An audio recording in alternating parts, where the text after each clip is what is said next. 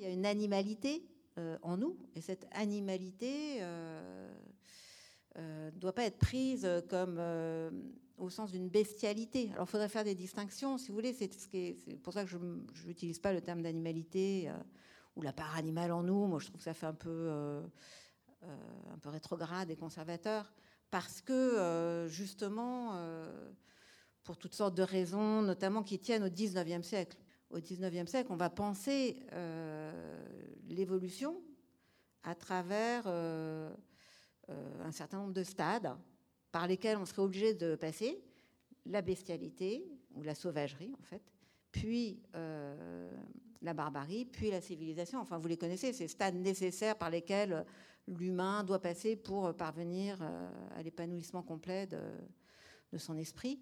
Donc on a vraiment une pensée très, là pour le coup, à la fois mécaniste et finaliste. C'est-à-dire qu'on est obligé de passer par ça, ça, ça. Et donc, quand on dit animalité, on entend un stade primitif du développement humain. On est très loin de la civilisation. Donc, il y a une polarisation animalité, bestialité, sauvagerie d'un côté, euh, civilisation de l'autre, comme si pour euh, s'acheminer vers la civilisation, il fallait qu'on se départisse de notre animalité qu'on l'abandonne. Alors, c'est à nouveau Babel, c'est toujours la même histoire. Euh, et, Platon, enfin, je, fais un peu de philosophie parce que j'aime bien ça, mais euh, avait pas du tout cette, idée-là. Chez les Grecs, euh, il n'y a pas l'âme et le corps, mais vous avez une partie de l'âme qui correspond au viscère, une partie de l'âme qui correspond au cœur et une partie de l'âme qui correspond à la, à la, tête. Ce dont il témoigne, c'est un mélange de ces trois aspects-là. Donc, on ne peut pas hiérarchiser les espèces. Il n'y a pas des inférieurs et des supérieurs qu'il n'y en a pas des, belles et des moins belles, qu'il n'y en a pas des aimables et des, détestables. Ce qui est très frappant, ça, ça me semble essentiel, et c'est peut-être ça que le travail que vous faites, c'est que effectivement créer une relation dans laquelle on se sent à l'aise, les uns et les autres, les animaux ou cet animal et moi, ça me semble être une forme d'égalité, mais pas d'égalité fondée sur l'identité. On n'est pas les mêmes, mais pourtant euh, on est des partenaires d'une relation euh, qu'on active de manière relativement libre et volontaire.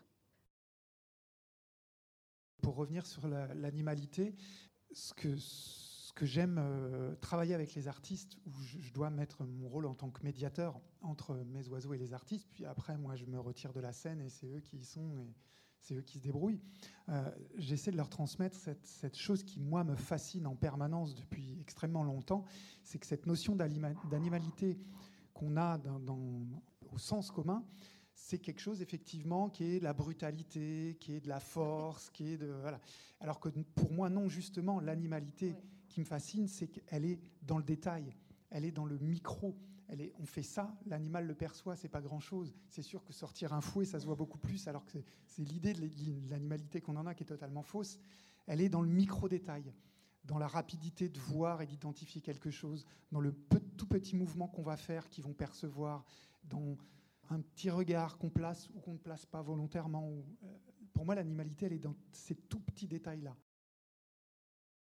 Enfin, moi, je suis complètement d'accord avec cette idée de, finesse perceptive qui permettent de voir des choses qu'on ne voit pas habituellement et qu'on pourrait appeler l'animalité. Mais elle n'est pas découplée ou séparée de, de l'intelligence, de l'étude, de la lecture, des comparaisons, des choses de ce genre que vous faites bien sûr. Je crois qu'on a surestimé la place de l'instinct. Ils s'apprennent énormément de choses. Les, oiseaux apprennent à chanter à leurs petits. Quoi. Voilà, on, a, surestime l'instinct, on surestime l'uniformité, on surestime euh, l'interchangeabilité des individus dans une espèce, alors qu'en fait, ils sont vraiment assez différents. Et euh, je pense qu'ils s'entraînent à percevoir. Et ils n'observent pas naturellement ou spontanément ou, parce que, ou par instinct, mais en fait, ils apprennent à observer. Et ça, c'est. quand on fait grandir un petit oiseau euh, qui, a encore les yeux fermés au moment où on le recueille, euh, on, se rend bien compte qu'il ne sait pas grand-chose au départ. Quoi. Et que, euh, voilà, qu'il va beaucoup dépendre aussi de l'entourage pour apprendre des choses, y compris à voler d'ailleurs.